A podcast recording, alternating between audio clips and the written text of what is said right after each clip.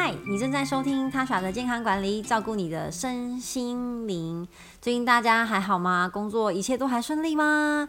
想要跟大家说一个小小的好消息，就是他耍决定要开一个专属听众们的社群。这个社群的连接呢，就在这一篇 podcast 的内文当中。那大家可以用匿名的方式呢加入社群，我会在里面分享一些健康的小知识，当然也接受任何的提问跟交流，还有讨论哦。所以大家快点加进来跟我交流吧。我这一集呢，想要跟大家聊聊呢关于就医，因为人的一生当中啊，难免有需要看医生的时候。嗯，与其说是看医生，应该应该是去给医生看啦。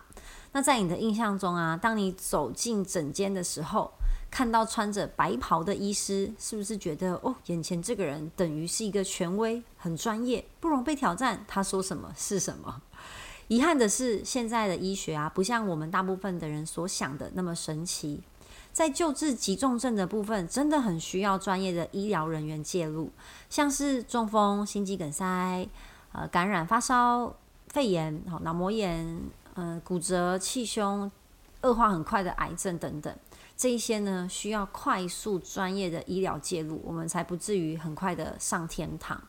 但现在绝大部分的人可能是困在慢性病当中，像是高血脂、嗯高血压、糖尿病或是脂肪肝，在这些慢性病的面前，医学并不是站在有优势的那一方，反而过多的介入可能会让你自己有反效果。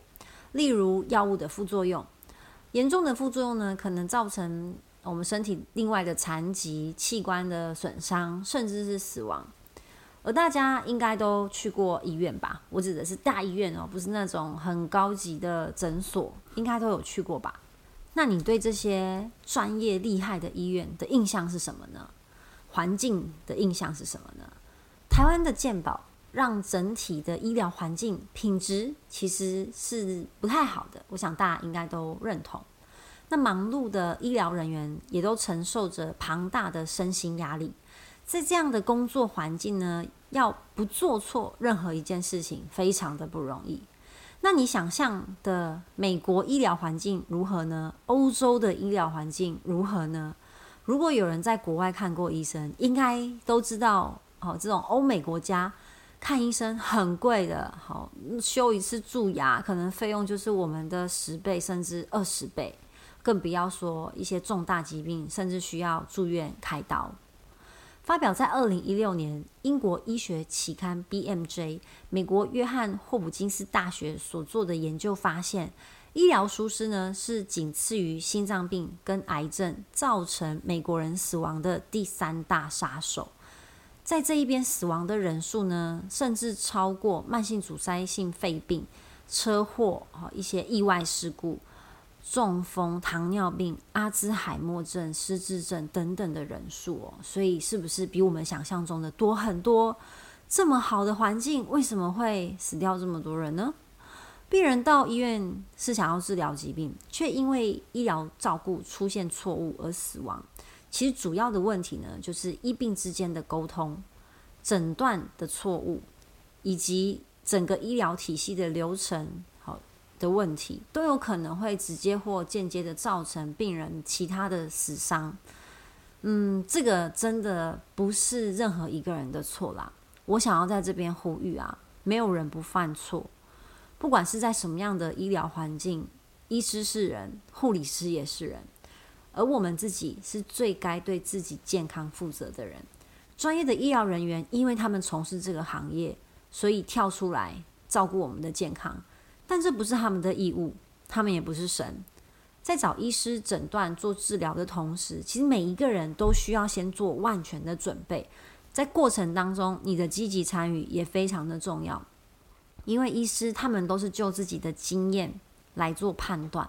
但这个跟数学不一样，数学都会有标准答案。我们以前考试是不是都有标准答案？你算出来就是要那个数字，哈，很少有一题会有两个答案的啦。但是医疗不是诶，医疗一提可能会有很多种答案哦，尤其是越复杂、越严重的疾病，因为这还要看病人想要的生活品质、他的余命多长，然后他可以配合的时间，甚至是他的经济能力，都会影响这个治疗的过程以及结果。那你说花最多钱的治疗一定就是最好吗？好像也不一定，真的就是看自己的状况。那同样一种药，A 用了可能很有效，B 用了可能没有效哦。就算临床实验做出来，这个效的有效率是。九十 percent，但有没有可能我们这么幸运，就是那个十 percent 没效的人，也是有可能。所以，医师、护理师、药师、医检师、放射师等等这些专业的医疗人员，他们都会做好自己分内该做的事情，但他们不可能不出错。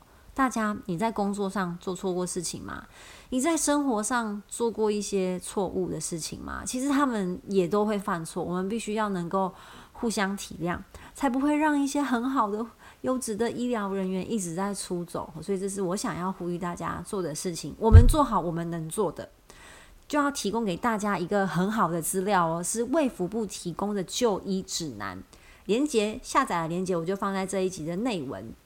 这个电子手册呢，提供我们一般民众在就医时啊，就医前、就医时需要注意跟关心的事项，让我们了解。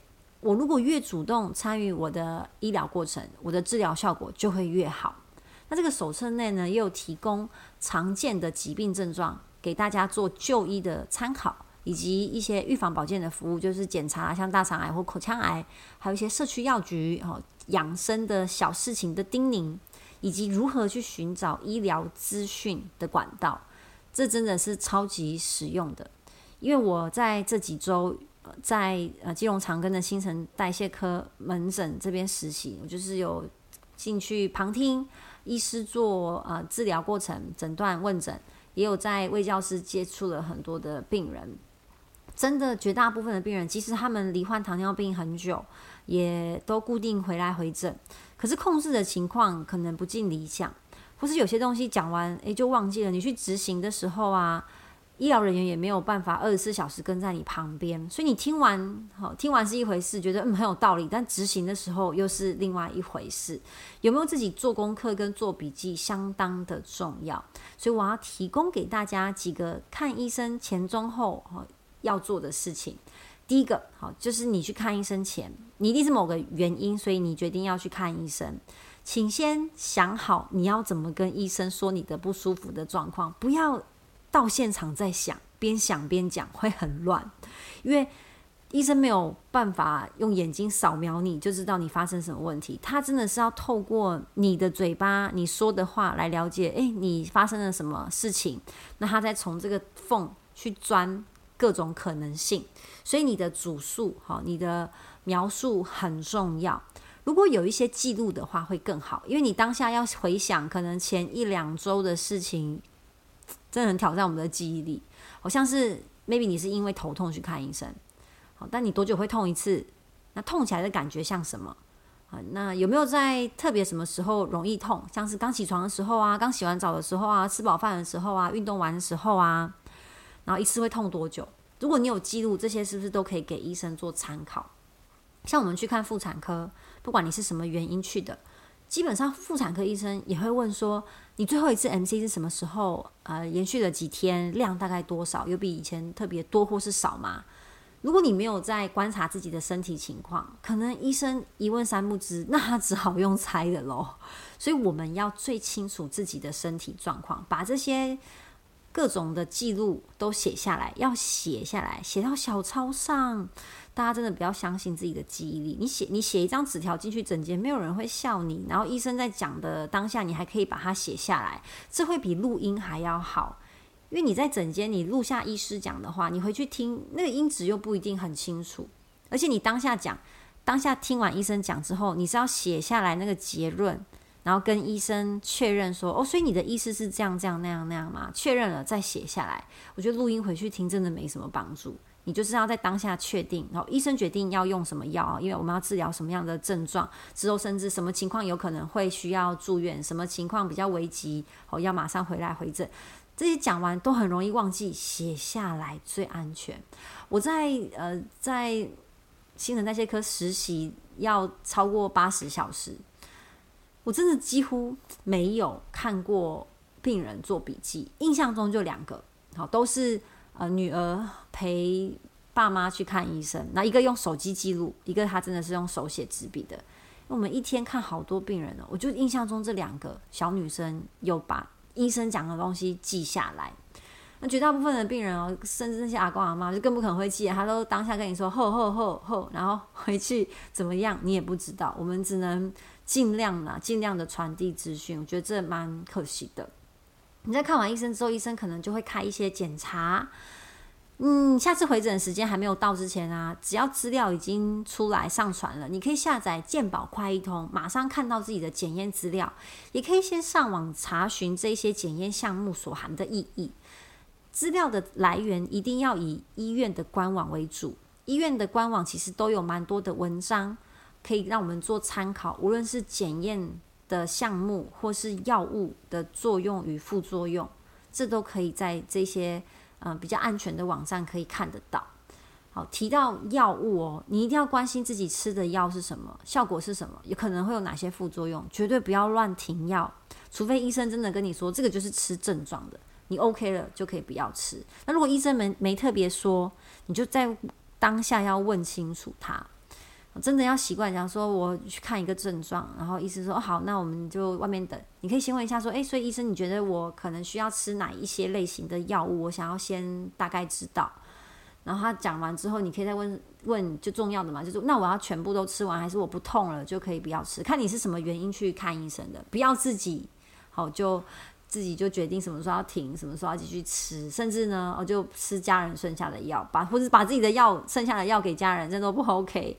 然后老人家吼，真的需要我们去关心他们最近有在吃什么额外的保健品或是药物，因为他们会透过朋友的介绍或是电台的介绍呢，去得到一些来路不明的药物，那个其实非常的危险，一定要我们去关心，不要让他们拜拜呢花了钱，而且还伤到健康。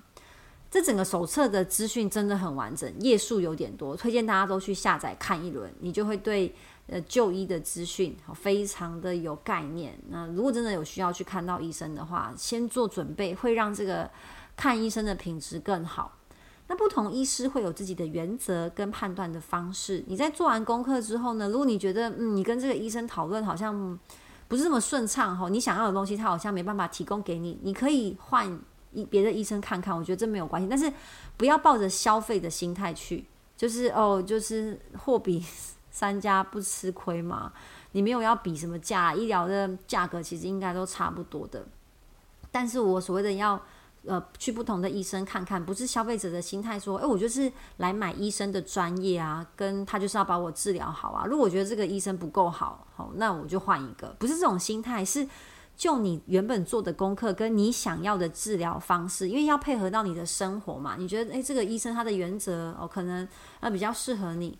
哦那那就你就啊可以挑不同的医生，挑比较适合好沟通的，因为医病关系就是需要沟通。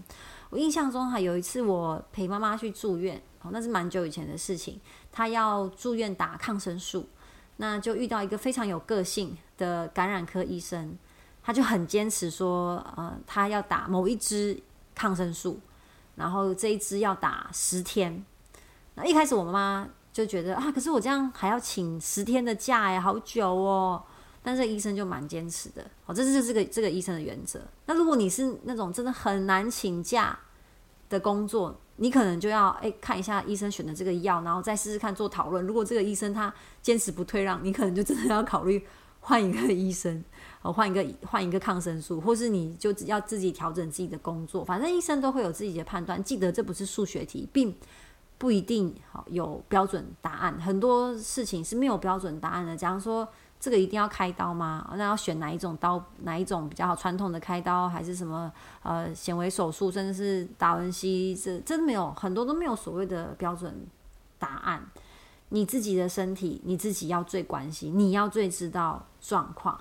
那健保快通上面会记录你的就医。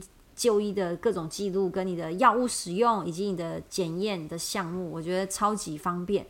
所以，我们每一个人呢，好都多多的体谅医疗人员但也不要当一个任人宰割的病人，多多的沟通，才能够增进医病关系，自己掌握自己的健康。以上就是我今天的分享，我们下期见，拜拜。